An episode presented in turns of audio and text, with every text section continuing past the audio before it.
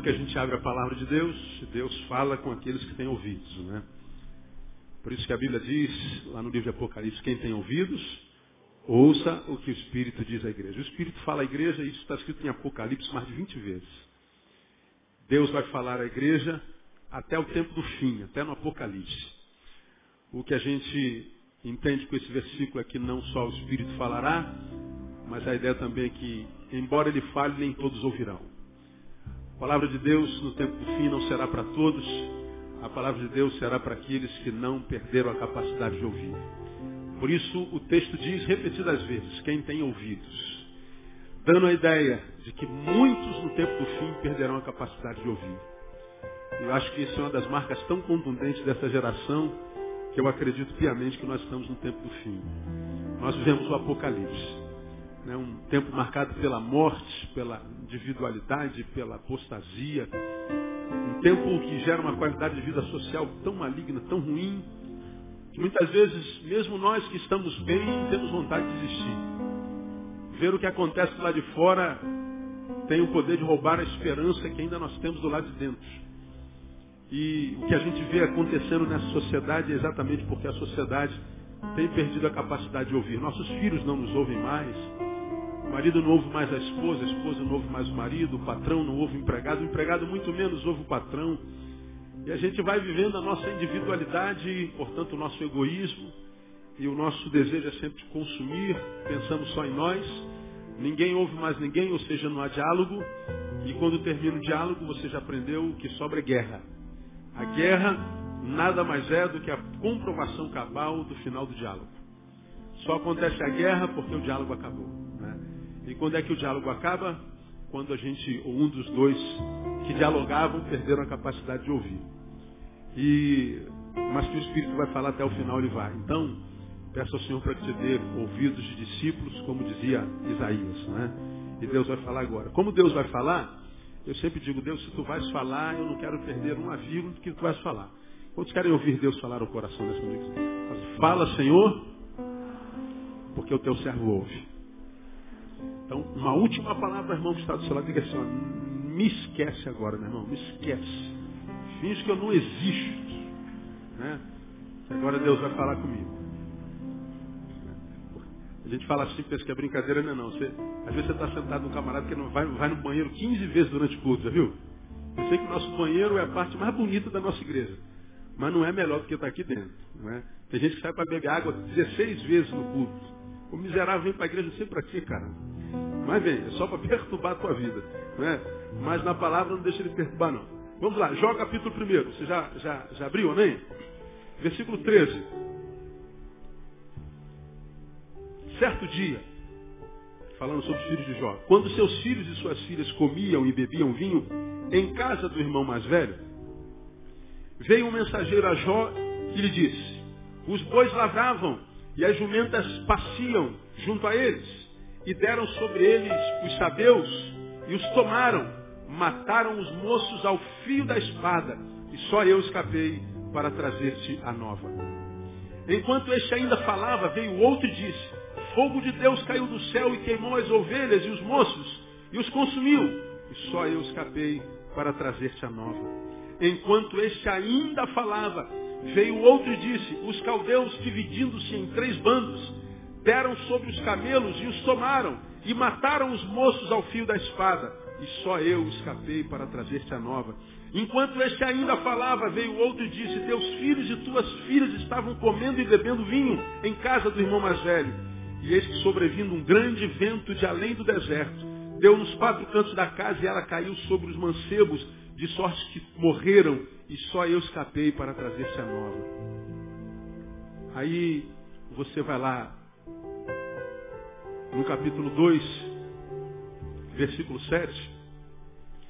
Saiu, pois, Satanás da presença do Senhor e feriu Jó de úlceras malignas desde a planta do pé e até o alto da cabeça. 9. Então a sua mulher lhe disse, ainda retens a tua integridade? Blasfema de Deus e morre, se mata, né? Mas ele lhe disse, como fala qualquer doida, assim falas tu. Receberemos de Deus o bem e não receberemos o mal? Em tudo isso, não pecou Jó com os seus lábios. Amém, amados? Essa palavra é sinistra. Vamos rever a cena. Põe-se no lugar de Jó. Você está na sua casa, feliz da vida por uma razão simples. Mas não tão simples assim. Você tem dez filhos. Todos os dez se dão muito bem. E os dez estavam reunidos na casa do mais velho, comiam e bebiam. Comunhão, congraçamento. É como imagina essa cena. Eu vejo Jó e a mulher dele em casa, tendo sido convidado para estar com os filhos, mas foi plano de Deus que lá eles não estivessem. E eles estavam, quem sabe, sei lá, fazendo o seu que em casa, dizendo, poxa amor, como nós somos abençoados por Deus, não é verdade? Como nossos filhos são bênçãos, estão reunidos os dez lá comendo, bebendo, celebrando. Como nossos filhos são, são, são alegria para a gente, como Deus tem abençoado a nossa casa. Como nós somos coroados de glória e de sucesso, nós temos tantas coisas, mais do que nós precisamos, nós somos abençoados por Deus. Eu imagino a esposa dizendo, não é verdade, né, irmão? A gente, a gente nem sabe porque Deus nos abençoa tanto. De repente, diz o texto, Veio um mensageiro, mensageiro a Jó e disse, os bois lavravam, jumentas passiam junto a eles, deram sobre eles sabeus, um, um povo inimigo.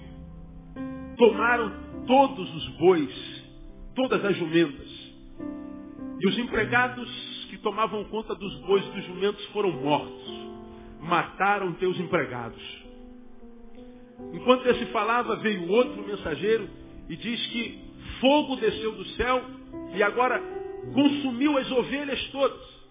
Jumentos e camelos foram, consumiram, queimaram os camelos e mataram e queimaram os empregados que cuidavam dos camelos. Sobrou um e disse assim, olha, eu vim só para te dar notícia.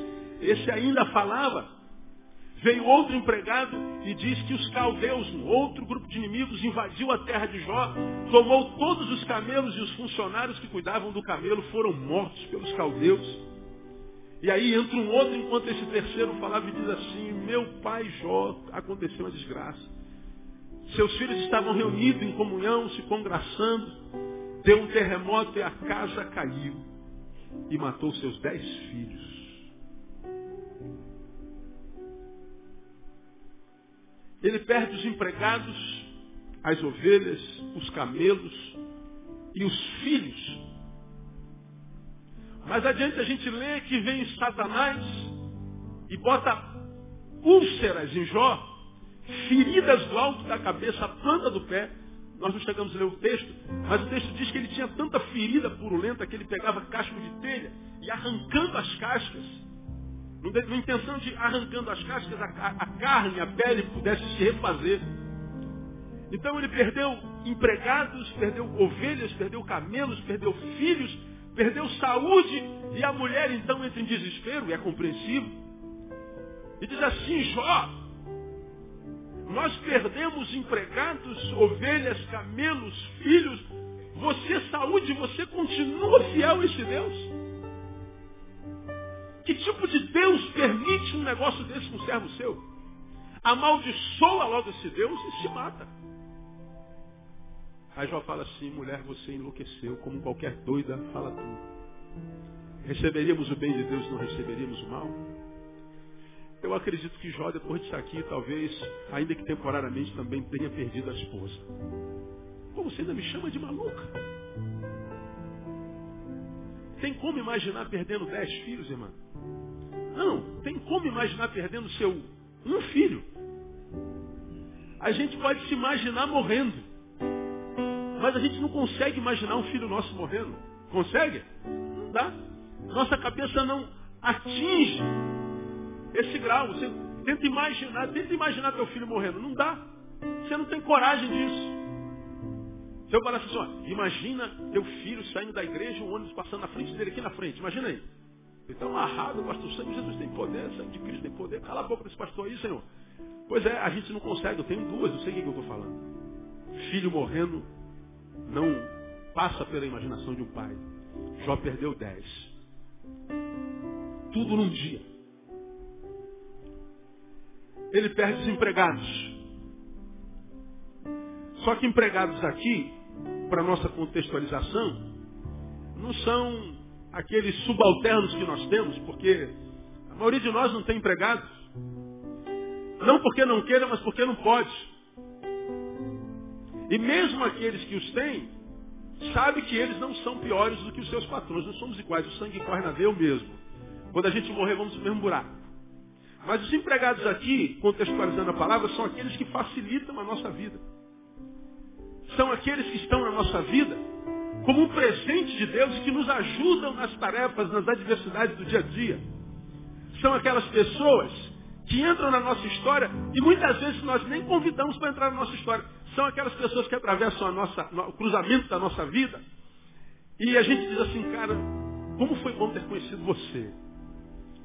Como a sua amizade me faz bem. Como você, depois que entrou na minha vida, fez minha vida se tornar uma vida um pouquinho melhor. Você tem alguém assim na sua vida que facilita a sua vida? Porque gente para atrapalhar a nossa vida, a gente sabe que é muito maior, né, meu? Você sabe que gente para jogar a gente para baixo, para dificultar a gente, é muito mais numerosa do que os que facilitam. Mas sempre tem alguém que facilita a nossa vida. Jó perdeu esse tipo de gente. Jó perdeu as ovelhas. Bom, nós não criamos ovelha, não criamos cabrito hoje. Nós não criamos cabras, mas as ovelhas eram aquelas de onde é, Jó tirava lã e lã que aquece, conforto. Jó perdeu conforto. Digamos, é o que a gente perde em parte quando perde o emprego. Nossa, eu atendi alguém que perdeu o emprego essa semana. Era um alto funcionário executivo de uma grande empresa multinacional. Foi traído por aquele camarada que ele tirou lá do. Não era office boy, mas era, trabalhava no escritório. Ele foi honrando, honrando, honrando, honrando, honrando. Esse camarada foi posto num lugar de honra. E ele falsificou um documento para que esse homem que tirou lá de baixo fosse culpado, e a coisa era muito grave. E aconteceu exatamente o que ele planejou. Esse alto executivo perdeu o emprego, mas ele não foi promovido para o lugar do chefe. Mas mesmo que ele não tenha sido promovido, ele tirou alguém que foi bênção na vida dele, de um lugar onde merecia estar. Esse, esse, essa pessoa que eu atendi essa semana é alguém que tentou suicídio por causa dos milhares de reais em dívida que ele tem hoje, porque perdeu o emprego, justamente perdeu o conforto. E essa história se repete todo dia. Jó perdeu o camelo. Camelos são aqueles que carregam o peso. São aqueles que possibilitam o impossível, o que eu não posso fazer, eles tornam possível. São aqueles que quando a gente não está suportando mais, está além de nós, vem como uma fortaleza, um guindaste de Deus, segura na nossa mão, diz assim, vamos lá, eu vou te ajudar. São os camelos da nossa vida. São aqueles que nós estamos fracos, não conseguimos nem montar, mas ele tem dois, duas, como é o nome daquilo? Corcova, né? Corcova, isso mesmo? Se não for, você sabe o que eu estou falando, né? Dois caroços nas costas, né? E a gente sobe naquele caroço, a gente se tomba para frente, está apoiado nele, se tomba para trás, está apoiado nele. São amigos que são assim, amigos, pau para toda obra. Quem tem um amigo assim? Vou te amor assim. Ó, nem todos têm. Mas você sabe o valor de um camelo do nosso lado. Você pode dar glória a Deus pelo camelo que você tem? É. Como é o nome do seu camelo, hein, irmão? Pois é, eu me lembro de alguns camelos que eu tenho aqui. É aquele camarada que quando a gente não está suportando mais, ele aparece assim, cara, você dividiu a carga comigo. E quando divide naquele momento mais difícil, a gente não se esquece dele nunca mais. Jó perdeu. Jó perdeu os filhos. Que são os filhos? Frutos do nosso amor. São a extensão de nós mesmos. São aqueles que depois que nós os temos, Se não tivermos mais, nunca mais viveremos uma vida inteira. Sempre estará faltando alguma coisa. Algumas semanas atrás eu visitei a casa de alguém que perdeu o filho no parto por erro médico. E a gente visitou o pastor Cesarino. A gente entrou na casinha dela, um apartamento bem, bem simples, muito humilde. Mas o quarto mais bonito era do bebê. Todo azulzinho, uma coisa linda, e quarto de bebê. Mesmo quem não gosta de criança, é uma fofura, não, é não fala a verdade. É uma gostosura. E a gente foi visitar aquele quarto de um bebê que não nasceu. Quarto do qual ele não tomou posse. E vendo a amargura daquela mãe, daquele pai, a gente tem como fazer uma rara imaginação do que é perder os filhos. É aquela sensação de que parte de nós foi arrancada e talvez a melhor parte. É aquela parte de nós que sendo arrancada, nada do que se faça a nós pode locupletar aquele buraco deixado por essa parte de nós que se foi. Você perde um filho, pode ter 30 filhos. Nenhum dos 29 consegue tapar o buraco daquele um que se foi. Filhos são nós, nós somos filhos. Jó perdeu a razão da sua própria vida. Jó perdeu uma parte muito grande do seu próprio ser. Jó perdeu, digamos, a esposa, que é o meu eu outro. Aquilo completa a vida, que me ajuda a vencer a solidão, porque você sabe que o que vence a solidão não é alguém do lado, mas a intimidade que se tem com esse alguém do lado. Se eu tenho alguém do lado, mas não tenho intimidade com esse alguém, eu continuo só. De modo que o oposto da solidão não é companhia, é intimidade. Esse alguém que está do lado é alguém que tem que estar tá dentro. Se tiver do lado e não tiver dentro, eu continuo só. Se tiver dentro e não tiver do lado, mesmo que eu tenha um milhão de gente do lado, eu continuo só. O que mata a solidão é a intimidade. Então veja, Jó perdeu os facilitadores, Jó perdeu o conforto, Jó perdeu aqueles que ajudam a carregar o peso, Jó perdeu os frutos do seu amor, Jó perdeu a, a, a, o que faz a vida valer a pena, a saúde. Jó perdeu a esposa, Jó perdeu tudo. Diante desse quadro, eu perguntaria a você, esse homem, se você se encontrasse com ele na rua e o visse deprimido, Você acredita que esse homem tinha razão para estar deprimido? Sim ou não? Me diga uma coisa, se você soubesse que esse homem tentou se matar, você conseguiria entendê-lo? Sim ou não? Sim. Se esse homem, você se encontrasse com ele, e o visse transformado numa rocha, numa pedra, e dissesse assim, não vem falar de Deus não. Não vem com esse papo de que Deus é amor não. Vem com essa história que Deus existe, porque eu não, não acredito nessa porcaria, não. Você entenderia esse homem, sim ou não? Claro que sim. Porque ele tinha razão para ser o homem mais amargurado, o homem mais revoltado, o homem mais empedernido, mais empedrado, mais amargo,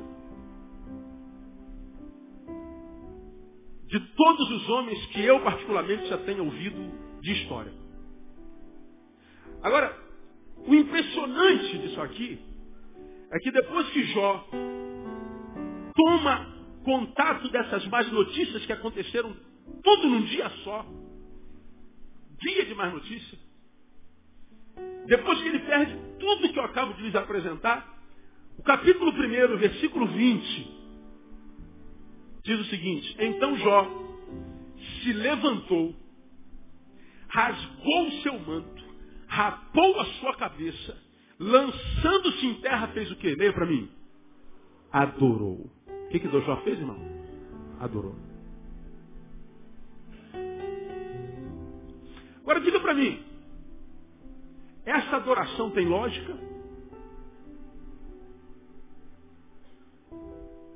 Eu acredito que não. A lógica aqui seria o ateísmo. A lógica aqui para mim seria a revolta. Eu não sei se eu suportaria isso. Aliás, eu arrisco dizer que não suportaria. Quando meu pai morreu, eu fiquei bravo com Deus, cara. Quem está aqui comigo há 15 anos sabe disso.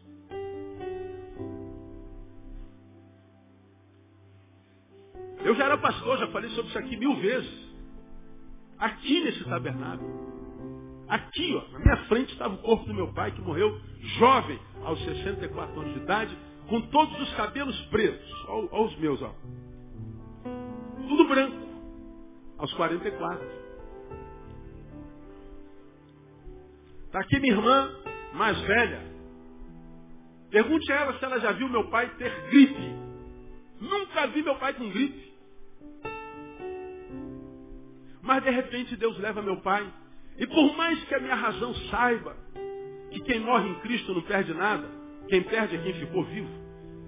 Eu não perdi, eh, meu pai não perdeu absolutamente nada, quem perdeu foi eu. Quem perdeu foi minha mãe, minha irmã, um excelente pai, minha mãe perdeu um excelente marido. Eu, enquanto pastor, perdi um excelente ovelha, a terra, enquanto terra, perdeu um excelente cidadão. Mas meu pai não perdeu nada.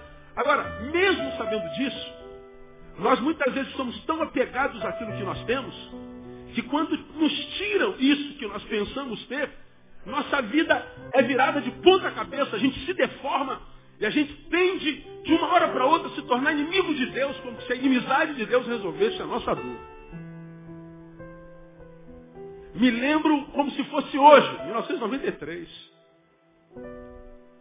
Um jovem pastor que acaba de fazer o culto fúnebre do seu pai, um homem de Deus. Todo mundo chorando. Eu nunca vi tanta gente no enterro como no enterro do meu pai. Consolando a todo mundo e todo mundo chorando. Mas o jovem pastor tem que mentir, fingindo que está tudo bem. Pastor não é gente. Pastor não tem pai.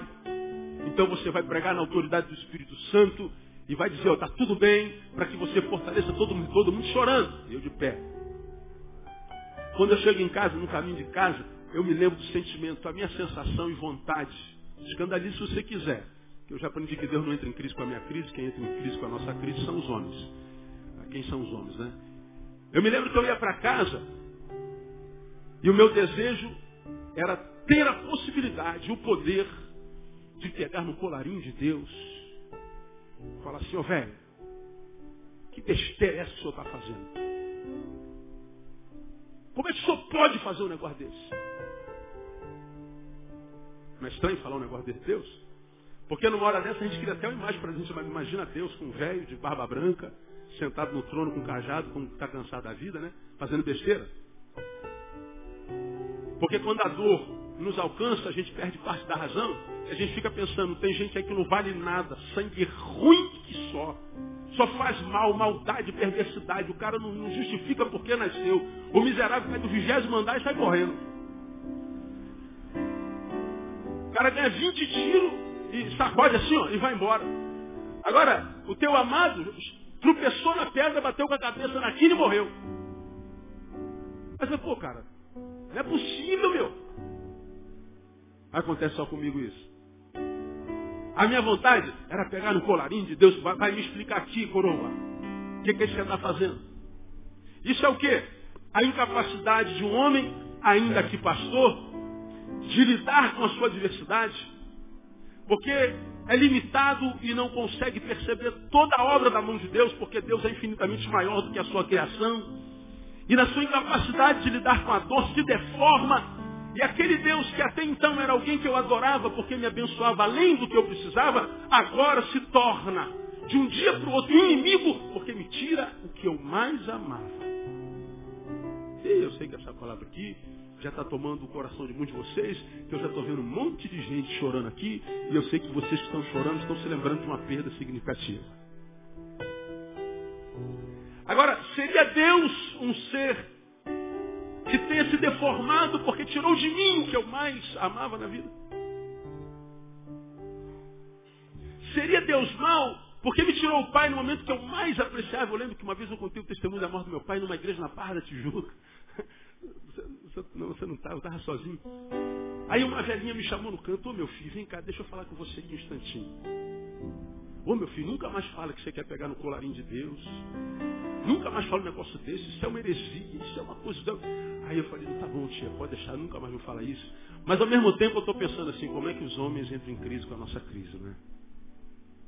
Como é que eu tenho que mentir que eu estou sentindo o tempo inteiro? Como é que mesmo na, no contexto cristão a gente não pode falar a verdade? Como é que no contexto cristão falar a verdade, ou seja, nossas fraquezas, faz com que alguns sejam tomados pela tentação de vender uma santidade maior do que a nossa. Estou sentindo dor, compartilho para vocês. Aparece sempre o mais santo que diz assim: Eu não faria assim como você fez. Como quem diz, porque eu sou mais santo que tu. Aí o que, que acontece? A gente mente nossos sentimentos. Ou a gente omite nossos sentimentos. E a gente, traduzindo essa omissão, essa mentira, na relação com o nosso irmão, a gente traduz isso para Deus e finge que está tudo bem com Deus e não está. E Deus não pode agir numa cultura de mentira, mesmo que essa cultura seja estabelecida dentro da nossa alma e nas nossas emoções. Deixa eu falar uma coisa para você que está aqui sentindo dor, porque se Deus mandou essa palavra, trouxe alguém que está sentindo dor para ouvir. Portanto, se Deus trouxe você para ouvir, liberou essa palavra, Deus ama você. E Ele sabe a dor que você está sentindo. Se você puder me ajudar mais uma vez, diga assim para o irmão que está do seu lado. Parabéns, Deus ama você demais. Pode falar para ele porque é profundo.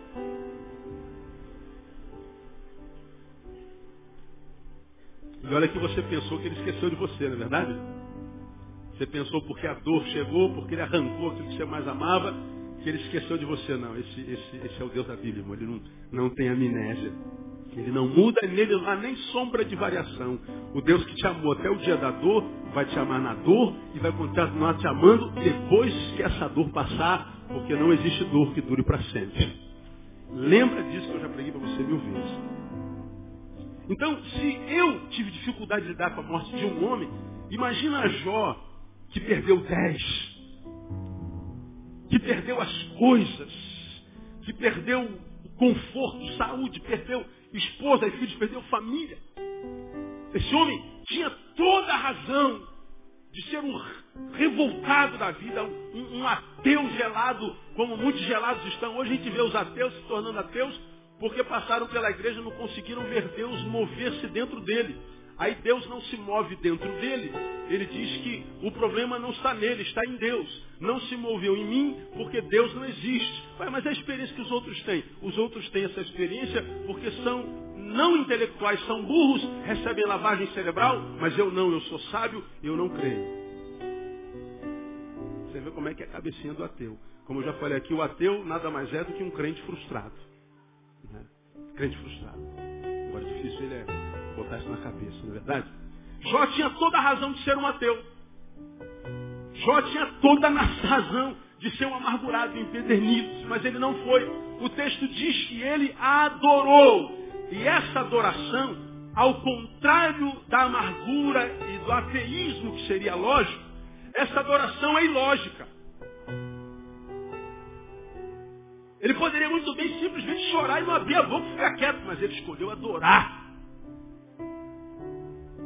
Agora, por que, que essa palavra está aqui? Ele adorou. Para mostrar para mim e para você que nós somos da mesma raça que Jó, é humana. Se Jó, que era humano, tendo sentido a dor que sentiu, conseguiu adorar, o que Deus está falando para mim e para você nessa noite, que a despeito da dor que você está sentindo, você também pode adorar. Mas pastor, a dor é maior, é muito grande, é maior do que isso aqui? Talvez seja igual. Tudo bem. Mas maior do que essa aqui? Não. Não pode ser. A não ser que você tenha perdido 11 filhos. Talvez seja maior. Mas eu não acredito que a dor da perda de 10 filhos seja maior do que a dor da perda de um filho. É igual. Esse texto está dizendo que não só a despeito da dor eu posso adorar, mas diz que eu posso transcender a dor que a dor, como eu falei de manhã e alguns domingos atrás, nenhuma delas, nenhuma dor é maior do que nós mesmos. Todo ser humano é maior do que a dor que sente. A dificuldade é em nós que sentimos dores acreditarmos nisso. Jó acreditou. Agora, se esse cara da mesma raça que eu perde dez filhos, perde bens, perde saúde, esposa, perde tudo e consegue adorar, e esse texto está dizendo que esse cara é da mesma raça que eu, ele está dizendo aí, olha o teu tamanho. Olha a tua capacidade de suportabilidade. Olha do quanto você é capaz de resistir. Como já disse alguns meses atrás aqui pregando esse púlpito, muitas vezes, diferente do que pensamos, nossas dores não são a comprovação cabal do abandono de Deus sobre nós, mas antes pelo contrário, é a revelação de Deus para nós mesmos. Como ele diz que nós não somos provados além daquilo que a gente pode suportar, você já me ouviu falar sobre isso aqui? A dor que eu sinto, sinto para que ela me revele o meu tamanho, se eu crer. Você está aqui, eu não sei qual dor você está sentindo, qual o tamanho dela. Você está aí no site, no mundo, no planeta me ouvindo. De repente você está lá como muita gente me ouve lá em Nova Zelândia. Os maiores índices de clique no site lá em Nova do outro lado do mundo, mais de 24 horas de voo. Está lá sendo carcomido pela solidão, dizendo, meu Deus, eu não estou aguentando mais, vou me matar. Deus está falando, você pode sobreviver na Nova Zelândia no nome de Jesus. Porque não existe dor que seja maior do que o ser humano que a sente. Você é maior do que a dor que você sente. Eu queria muito que você dissesse isso para o irmão que está do seu lado. Você é maior do que a sua dor. Diga para ele.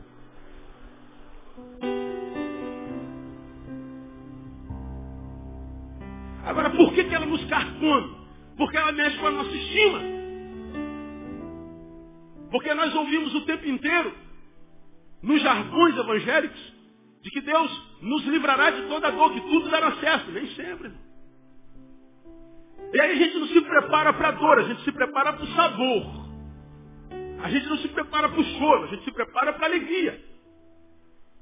Agora veja que a alegria com a qual Jó viveu até esse dia fatídico, esse dia D, é o mesmo Deus, se você ler a história, que o sustentou no dia D e depois desse dia. É o mesmo Deus. Agora, entre essas coisas, eu quero mostrar para você três verdades para a gente caminhar para o final. A primeira é óbvia porque você já ouviu aqui mil vezes. Jó perde empregados, ovelhas, camelos, filhos, saúde, esposa. Jó perdeu os que facilitam a vida, Jó perdeu o conforto, Jó perdeu os amigos que ajudam a carregar o peso, Jó perdeu o fruto do seu amor, os filhos, Jó perdeu o, o, o, que faz a vida valer a pena, que é saúde, Jó perdeu o seu eu outro, que completa o seu ser, Jó perdeu talvez o que um ser humano tem de mais precioso na terra. Agora, a despeito de ter perdido aquilo que a gente tem de mais precioso na terra, o texto diz que ele adorou, ensinando para mim e para você primeiro, que aquilo que a gente tem como muito importante na nossa vida, talvez o seja, mas como eu digo sempre, esse muito importante não é imprescindível. Deixa eu dizer para você que está aqui, irmão, ou lá, me ouvindo, está diante de perda. Porque eu creio com toda a minha alma que no meio da multidão como essa, Deus possa estar falando com uma única pessoa. Única. Deus trata um como se fosse todos. Todos como se fosse um. Talvez você esteja aqui desistindo da vida como aconteceu há três domingos atrás. Três domingos atrás. Pessoa que entrou aqui, estava passando aqui, ó, passando. Era um domingo de manhã e tinha tanta gente lá de fora. E esse camarada, embora more no Jardim Novo, pasme, ele não sabia que isso aqui era uma igreja. E tem uma placa desse tamanho lá na frente, iluminada, escrito igreja. Mas por que dizia ele? Porque, pastor, toda vez que eu andava, eu andava de cabeça baixa. Eu andava de cabeça baixa, eu me arrastava. Certa, certa, alguns domingos atrás, três ou quatro, ele passando de manhã, em casa ele levantou e disse, hoje é o meu último dia. Eu não suporto mais. Ele passa na porta da igreja, os corredores lotados de gente, de cabeça baixa, ele olha a gente no portão meu Deus, o que é isso aqui? Curioso, Santa, Santo Espírito de fofoca que nós temos, foi salvo por ele. Ele entrou na igreja e foi olhando pelo, pelo salão, olhando pelo salão. Conseguiu chegar à janela. O que, é que nós estamos pregando de manhã? Há nove meses. A vida sem perda de tempo. Aí começamos a outra série de sermão, sermões é, resgatando o tempo perdido. Ele se debruçou naquela última janela, no meio de duas motos, e ele ficou ouvindo o que a palavra foi ministrando na vida dele. Ele chegou no iníciozinho do sermão, estava abrindo a Bíblia para ler. E aí eu sempre faço aquela recapitulação, que às vezes é chata, mas eu preciso fazer porque todo culto tem sempre alguém que vem pela primeira vez. Eu fiz aquela recapitulação, dizendo como é que a gente joga vida fora, como é que a gente perde vida, como é que a gente desperdiça a vida. E a gente só vai sentir quando chega a meia-idade, a maturidade, porque a maturidade nada mais é do que alguma coisa que em nós nos coloca de frente à realidade. Enquanto a gente é jovem, a gente só quer zoar. Gente quer sentir prazer, a gente quer sentir tesão. E é legal. Agora, quando a gente amadurece, não dá mais para ficar de zoação. A vida cobra de nós postura. A maturidade nos coloca diante da realidade. E o maduro sente a realidade muito mais do que o jovem, que acha que vai ser jovem para sempre. Ele perdeu família, perdeu emprego, perdeu tudo. Perdeu tudo. Naquela semana foi despejado. Ele falou, chega. E ele está passando. Ele chega na janela, se debruça, começa a ouvir a palavra e ouviu que Deus é um Deus que nos ajuda a recuperar o tempo perdido. Ele foi ouvindo aquela palavra, ouvindo aquela palavra, ouvindo aquela palavra, ouvindo aquela palavra e foi embora. No dia seguinte ele procura, pastor Neu aqui na igreja, pastor Neu não está na igreja, volta na terça, eu estou na terça, eu atendo, ele conta o seu testemunho. Meu irmão, naquela mesma semana, esse camarada conseguiu arrumar um emprego. Naquela mesma semana, por causa do emprego, ele conseguiu alugar uma casinha nova no Jardim Novo, lá no morro onde ele morava. Nessa mesma semana, ele voltou à igreja na quarta-feira. E esse camarada está fazendo discipulado. Vai se batizar. E ele vai dar o testemunho dele quando ele se batizar. Eu falei para ele,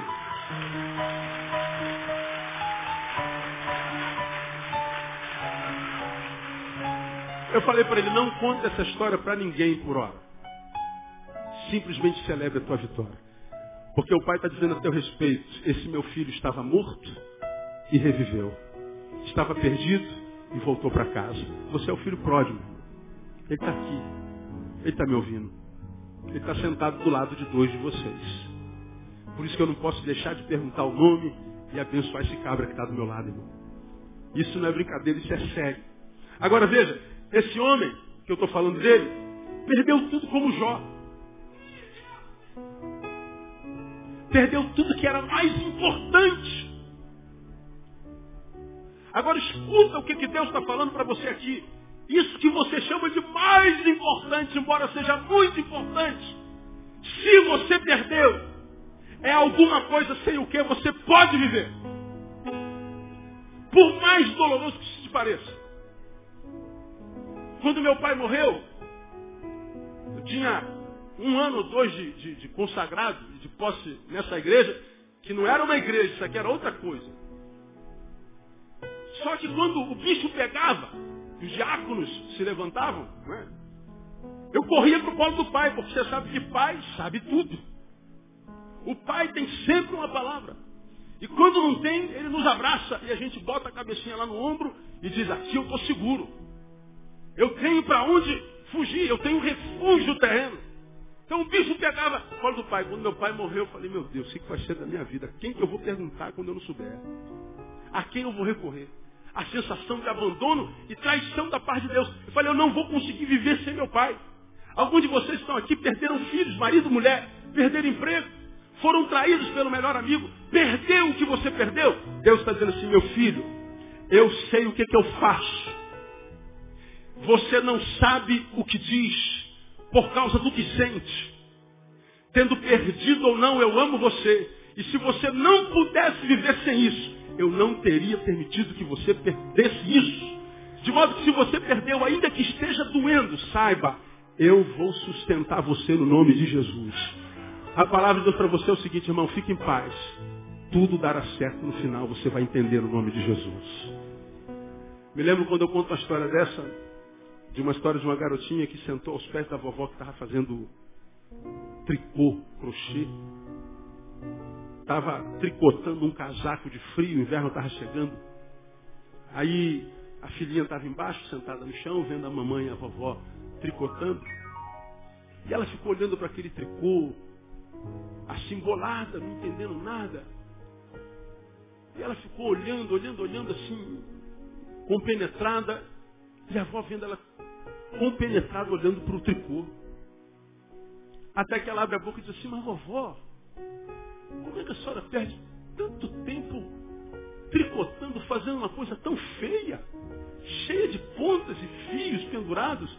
Que coisa feia, vovó. A vovó riu com paciência e disse assim, não, filha. É lindo isso aqui. Não, vovó, está cheio de ponta. Não, filha. Sabe por que para você é feio? Porque você está vendo do lado avesso. Você está vendo de baixo para cima. A vovó pegou ela no colo, a trouxe para cima e permitiu que ela visse, visse de cima para baixo. E ela então viu o tricô da vovó lindo de viver. Ela falou, vovó, que coisa linda. E a vovó aproveitou para ensinar na filha, às vezes a vida é assim, a nossa relação com Deus também. Muitas vezes vemos algumas ações de Deus na nossa vida e nós não entendemos. Nós achamos feio, nós achamos desordenado, nós achamos esquisito, nós olhamos e não parece ser fruto de amor. Mas é porque, filha, nós estamos vendo de baixo para cima. Nós estamos vendo do lado errado. Nós estamos vendo do lado do avesso. Mas lembra que toda vez que você estiver vendo alguma ação de Deus que não seja linda, nem bonita, nem perfeita, não é porque não seja linda, nem bonita, nem perfeita, é porque você não tem capacidade de ver do ângulo de Deus. Meu irmão, a tua vida pode estar toda fora do lugar, cheia de pontos, você não está entendendo nada. Você não está conseguindo entender e ver os atos do amor, da bondade e fidelidade de Deus. Mas eu quero te dizer, Deus continua no controle. E Ele vai te elevar a tal ponto que você vai entender o que, que Ele está fazendo. E isso que hoje te faz chorar, vai ser algo amanhã que vai te fazer agradecer e louvar ao Senhor pela sua bondade. Pode aplaudir o Senhor porque isso é tremendo. Te faz chorar vai te fazer agradecer e adorar o Senhor. Guarda essa palavra. Aquilo que a gente chama de muito importante, talvez seja, mas não seja imprescindível. Porque se fosse, Deus não permitiria que de você se fosse também. Segunda coisa que a gente aprende, caminhando para a terceira e para o final. O imprescindível, de fato, de verdade na nossa vida, é aquilo que se manifesta quando tudo mais se calou ou se omitiu. O que, é imprescindível na nossa vida? É aquilo que se manifestou quando tudo mais se calou, se omitiu ou se foi. Bom, Jó perdeu o que tinha de mais importante na vida. O que, que sobrou? O que, que sobrou? Foi-se a facilidade, o conforto, o milagre, a extensão de nós, a saúde, até parte de nós foi a esposa, foi alegria, foi tudo. Mas ainda assim Jó conseguiu adorar.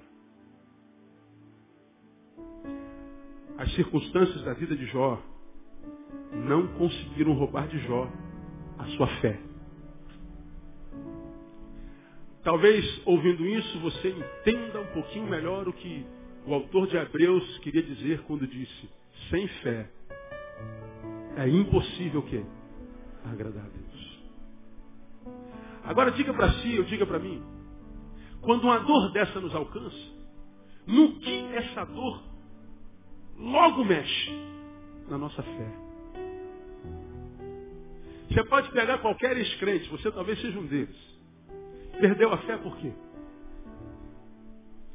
Porque quem sabe uma dor te alcançou, você não soube lidar com ela, essa dor desdivinizou Deus, dentro de você, deformou a imagem da bondade de Deus, e você, por não entender a dor, viu a fé em Deus se desconfigurar, e agora você é o que você é.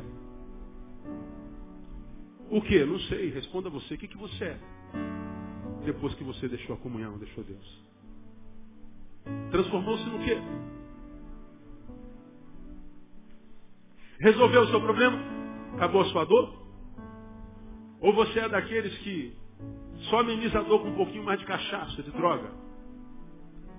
Ou você é aquele que só se engana a si mesmo, mas que, embora ache que a vida tenha melhorado, porque você se esquece um pouquinho do problema, e não sabe, na verdade, que esquecer do problema não é resolver o problema. Esquecer o problema é deixar um problema a ser resolvido. E um problema a ser resolvido é um problema que pode inflamar. Um problema que, se fosse um ser vivo, se robusteceria. Porque o que alimenta problema é a nossa omissão. Quer alimentar um problema? Omita-se. Finja que não tem. Jogue para debaixo do tapete. Drogue-se. Drogatize-se. Finja que não está percebendo nada. Finja que está alegre. Finja para todo mundo que está tudo bem, que você já resolveu. Finja que aquilo que o pai, a mãe fez, o marido, a esposa fez, não, não te alcançou. O que vem de baixo não me atinge. Conversa fiada. Quando a gente não encara o problema, nós estamos com a nossa omissão alimentando o problema. Você vai se encontrar com esse problema mais cedo ou mais tarde. Quanto mais tarde, pior. Quanto mais tarde, pior. Já contei para vocês, alguns anos atrás, eu entendi uma mulher de quase 70 anos, que veio tendo problemas somatizados o tempo inteiro. Fazia exames, a saúde da mulher era, era perfeita. Mas ainda assim o seu corpo sofria por algumas enfermidades que os médicos não descobriam. Caçou tudo que era ajuda, tudo que era ajuda. Aí bateu no gabinete e eu descobri que o problema dessa mulher sabe, era um aborto que ela fez quando tinha 16 anos. Na sociedade pós-moderna, aborto é um direito da mulher. Pastor, eu quero transar e quero é, jogar fora o fruto dessa transa. É um direito nosso. Pois é, em nome do hedonismo, nós assassinamos um ser que tinha direito a ser pelo menos o que eu sou. Aí você diz assim, ó, a gente mata alguém e não tem nada a ver. Ah, por quê? Porque a Globo diz que não. Aí eu me lembro de um pastor que esteve com uma senhora que veio tentar convencê-lo que o aborto não era mal porque ela tinha feito. Ela queria se auto-justificar. Ela ali ia fazer o aborto. Aí o pastor disse assim, a senhora tem filhos, outros? Tem. Aí está aqui fora meu filho. Quantos anos tem seu filho? Sete anos. Chama seu filho, por favor. O garotinho entrou, aquele filho mais lindo do mundo. Não tanto quanto o seu, evidentemente. Mas lindo. Ele entrou e falou assim, a senhora acha que matar esse filho que está no seu ventre é coisa de só menos importância? Pastor, é um direito meu. Bom, já que mataram um filho, não tem importância? Vamos matar esse que está aqui. Já viveu sete anos. Vamos dar oportunidade a esses índios de viver pelo menos um? Se matar um filho não quer dizer nada, vamos matar esse. Pelo amor de Deus, não fala besteira, mas pois é. Um filho aqui do meu lado um filho aqui dentro é filho. E a gente vai cometendo os nossos disparates conscientes ou inconscientes, em nome do hedonismo ou não, em nome do egoísmo ou não, e a gente acha que a vida não vai devolver isso para a gente. Sabe o que aconteceu com essa mulher? Todo ano, no dia 15 de março, ela contava, meu filho hoje estaria fazendo um ano. Meu filho hoje estaria fazendo 30 anos. Meu filho hoje fazia 40 anos.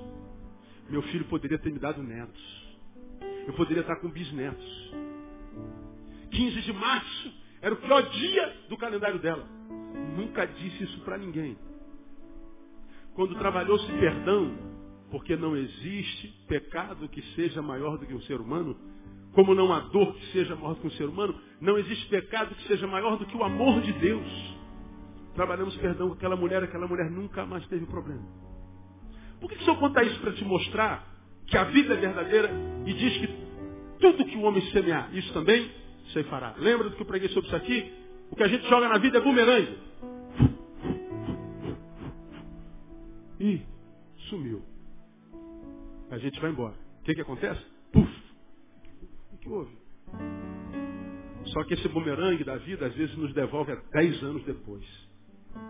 20 anos depois. 40, 50 anos depois. 50. E a gente vive um presente extremamente maligno e infeliz. E não sabe que esse presente, como qualquer outro, é filho do passado. Todo presente é filho do passado. Todo hoje é filho do ontem.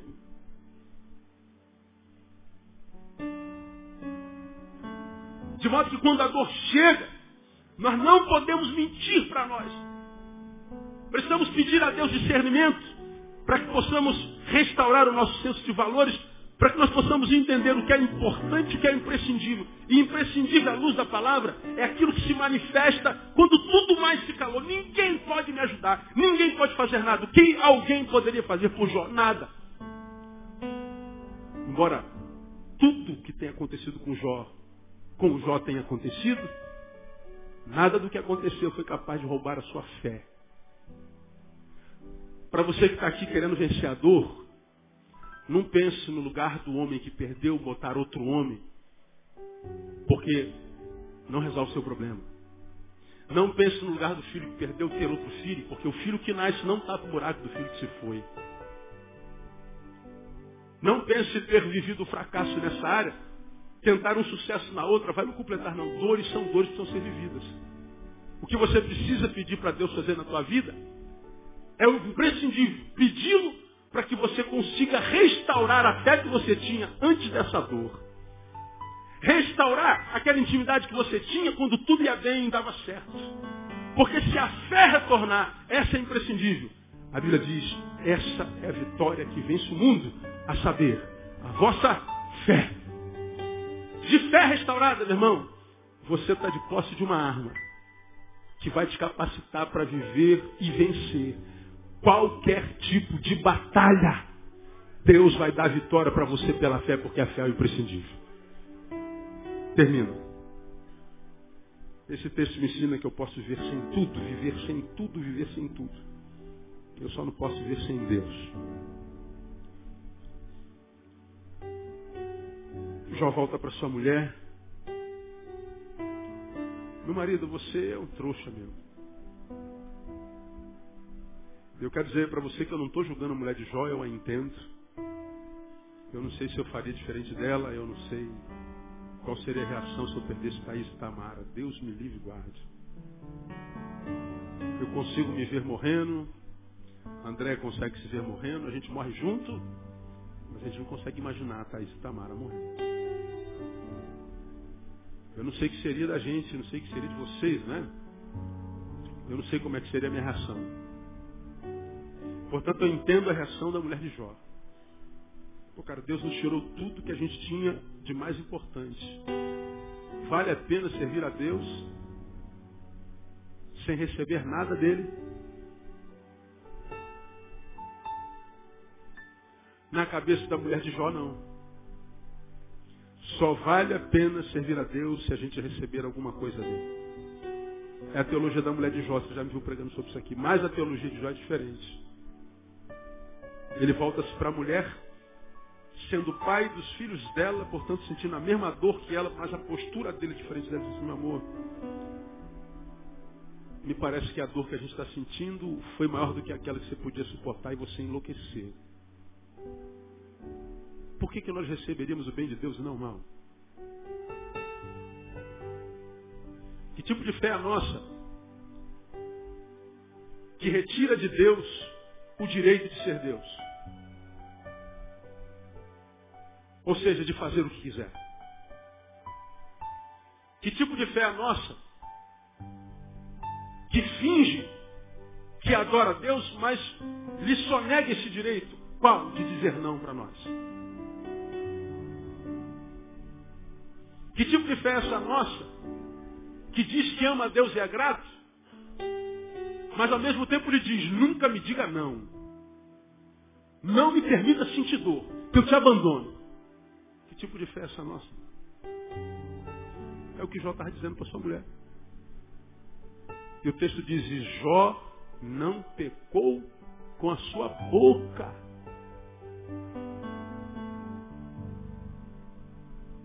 A dor não deformou, como você já me ouviu falar, da qualidade de adorador para murmurador, que aconteceu com a mulher. Ele era adorador e continuou adorador. Ele continuou celebrando a vida, porque embora tudo que ele tinha tinha morrido, mas ele estava vivo enquanto a vida é a esperança. E o texto diz lá em 42 que Deus restituiu a Jó quatro vezes mais. Aí ele teve mais quantos filhos? Um monte. Paga a memória dos outros? Não. Porque ninguém é insubstituível. É. O ser humano não é substituível em algumas circunstâncias. No ser, no fazer talvez, no ser não. Deus lhes deu outros filhos, lhe deu graça para suportar a ausência dos outros filhos. E Jó foi restituído muitas vezes mais. Depois da dor, Jó pronunciou uma das frases e declarações mais célebres da Bíblia. Antes eu te conhecia. Só de ouvir falar. Mas agora os meus olhos te veem. Antes eu tinha informação a teu respeito, agora eu te conheço. Agora eu te gnosco. É a palavra que está lá, te conheço. Agora, eu não tenho mais informação a teu respeito. Eu sou o que dá informação a respeito de ti, porque eu tenho essa experiência contigo. Essa relação que foi ao âmago do meu ser, de modo que quem suportou aquela dor suporta qualquer outro tipo de dor, irmão. E Satanás, que pensou que podia tirar da mão de Deus um servo pela dor, descobriu que não há dor que tira, caso seja servo de verdade, esse servo da mão do Todo-Poderoso, porque ninguém pode nos tirar da mão de um Deus do tamanho do nosso. Meu irmão, escuta o que eu vou lhe falar. Você está nas mãos de Deus. Para sair dessas mãos só pulando dela. Porque se você com dor e tudo permanecer nessas mãos, Satanás vai tentar te tirar de lá. Mas Satanás só vai se levantar para cair, porque a mão de Deus é poderosa para sustentar você nos momentos mais adversos e doloridos da tua história. Eu termino te dizendo: posso viver sem tudo, menos sem Deus. Pois a prosperidade pode ser fruto do seu amor. É verdade. Mas a força em meio à adversidade é a certeza da sua presença. De modo que Deus não se manifesta só me livrando da dor. A sua presença se manifesta me, me tornando capaz de suportar a dor. Então Deus, com dor ou sem dor, ama você. E se você acreditar nisso, você vai ver que essa dor passa. Não a dor que dure para sempre. Deus vai transformar isso que você pensa ser cativeiro no teu jardim e isso que te faz chorar vai ser amanhã o que te vai fazer dar vivas de júbilo. No lugar da tua vergonha, Deus vai te dar dupla honra, porque Ele é fiel. Quem recebe essa palavra aí, pode aplaudir bem forte, porque Ele é digno.